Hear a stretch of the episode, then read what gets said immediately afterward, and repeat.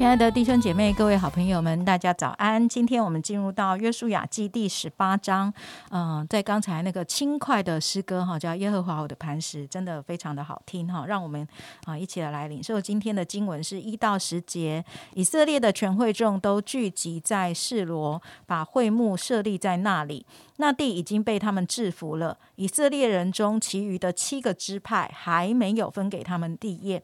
约书亚对以色列人说：“耶和华把你们列祖的神所赐给你们的地，你们单言不去得，要到几时呢？你们每支派当选举三个人，我要打发他们去，他们就要起身走遍那地，按着各支派应得的地业写明或作画图，就回到我这里来。”他们要将地分作七份，犹大人在南方，住在他的境内；约瑟家人在北方，住在他的境内。你们要将地分作七份，写明了要拿到我这里来。我要在耶和华我们神面前为你们撵究。立位人在你们中间没有份。因为供耶和华祭祀的职任就是他们的产业，加德支派、流变支派和马拉西半支派已经在约约旦河东得了地业，就是耶和华仆人摩西所给他们的。画地势的人起身去的时候，约书亚嘱咐他们说：“你们去走遍那地，化名地势，就回到我这里来。我要在示罗这里耶和华面前为你们撵究。”他们就去了，走遍那地，按着诚意分作七份，写在册子上。回到示罗营中见约书亚，约书亚就在示罗耶和华面前为他们研究。约书亚在那里按着以色列人的支派将地分给他们。今天为我们分享啊，真理亮光仍然是贵正姐，我们把时间交给他。各位线上的弟兄姐妹平安，大家好。今天的一天一章真理亮光，进入到约书亚记第十八章，十八章到十九章是讲到分给其余支派的土地。我们今天特别来看十八章一到十节，经文一开始就说，以色列的全会众都聚集在示罗。把会罗设立在那里，那地已经被他们制服了。好，我们先来看一个地方，示罗。示罗到底在什么地方？前几天讲到，约书亚给犹大支派、马拿西支派、以法莲支派分了地。以法莲支派其中有一个很重要的地方，就是伯特利。那么，另外还有一个重要的城市就是示罗。我们会看见以色列人后来把会幕安置在示罗这个地方，不只是在约书亚的时代，到了士师的。时代，甚至到了上摩尔的时代，会幕都安置在示罗这个地方。后来一直到了祭司以利他失败，约柜被掳走之后，示罗才渐渐的荒废掉了。所以示罗这个地方是最早以色列人进到迦南地的时候安置会幕的地方。特别是因为约书亚也是属于以法莲支派的，所以他就在自己的支派这个地方安置了上帝的会幕。为什么七个支派还没有分给他们地业呢？我们若仔细看约书亚记，就会发现，先被分派地业的支派是十二个支派中比较强大的支派，包括了犹大、以法莲这两个支派是为首。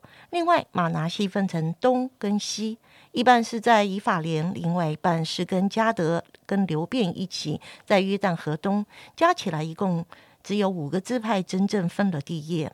那么，其他七个支派还没有分到地业，包括拿弗他利、亚瑟、西布伦、以萨迦、便雅敏，还有西面。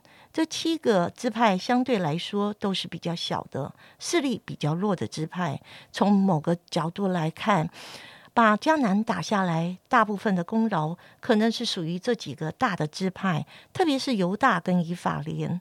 所以，等到犹大跟以法莲分了地之后，其他七个支派他们就聚集在示罗这个地方，等着来分地业。当约书亚看到这七个比较弱的支派聚集在他的面前的时候，他就跟他们说：“现在你们每个支派派三个人画地地势，画完之后，我会把它分成七份分给你们，你们自己要去得这地业，你们不要单言，不要等着别人来帮。”帮着你们拿地业，你们要自己为自己所拿的地业来负责任。于是这七个支派就照着约书亚所说的去行。我们看见十二个支派中有能力强的，也有比较弱势的。但约书亚一直尝试着把他们带成一个团队，所以过约旦河的时候，是十二个支派一起过来。啊，三场战役也是十二个支派一起征战。征战之后，我们看见一些比较有力量的支派，他们就自我主张。比如说犹大支派中的加热，他要拿希伯伦，所以他就拿了南方的地方。以法莲、马纳西也算是强的支派。这地方虽然说是北在北方，其实它是位在中部。后来几个小的支派才是真正拿到北方，就是靠近加利利海的一带。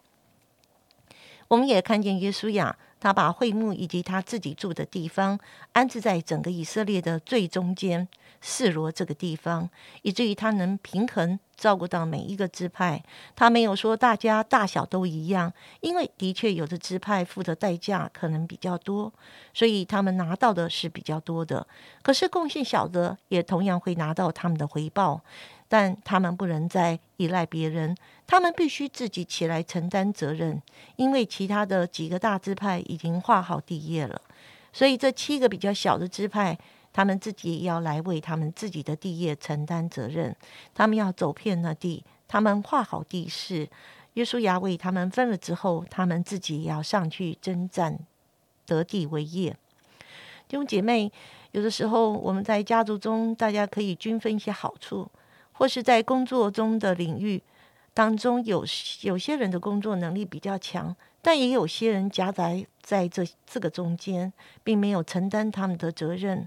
这个时候，作为领袖，就需要一方面奖励这些能力强的，比如说像犹大、以法莲，很多征战可能都是他们为首去打下来，他们得了他们应得的地业。可是其他人的人呢？他们也一起打仗，虽然他们是比较弱势的，可是他们一起有贡献，所以他们也可以得到他们的地业。可是这不代表他们不需要为他们所承担的责任负责。昨天我们看见资源的分配，如何让有限的资源发挥到最大的效益。今天我们从约书亚身上看到，当工作成功的时候，一个领袖怎么样可以？公平的奖励强者，鼓励比较弱势的或比较小的单位，或是责任比较不是那么重要的人，也让他们知道自己的责任，并且承担自己的责任。求主把这样治理的原则和智慧赐给我们。好，我们谢谢桂正姐的分享哈，就是提醒我们啊。呃那个承受的一方哈，可以呃按着上帝的祝福来领受资源，而那个呃就是分配资源的这一方哈，可能就是所谓的领袖，要有智慧的来分配，并且照顾到大大小小的一个需要哈。那我觉得在桂正姐的分享当中，让我很感动的就是她不断的提醒，就是那个呃会幕的设立，就是在这个呃分地的这个过程当中啊，大家是在那个会幕的面前。来设立啊一切的这一些的呃那个呃地业的，所以呃也就是说这件事情呢，它背后就是一个啊透过敬拜神的一个。呃，一个概念，透过神要照顾所有人的一个需要的这样的一个概念哈，来看啊，每一个宗族可以呃得到的这些地业，所以上帝其实是呃爱每一个人的，上帝为每一个人所设立的，真的就像呃诗篇所说的，就是呃耶和华是我的产业，那我的份呢坐落在佳美之处这样子，所以上帝真的就是我们敬拜的中心。当我们领受这一切地业的时候啊，真的这个呃那个。呃，示罗呢，呃，永永远远成为我们要啊来朝见的一个地方，这样子哈。所以我想，真的呃，透过上帝的一个恩典，然后透过领袖的一个呃有智慧的治理，以至于呃会众或是百姓啊，真的都能够领受到一切的祝福。这个都是呃我们很很重要的一些的属灵的原则，可以运用在教会、运用在家庭、运用在工作当中。真的很谢谢桂珍姐给我们这样的一个分享，我们可以一起来来祷告。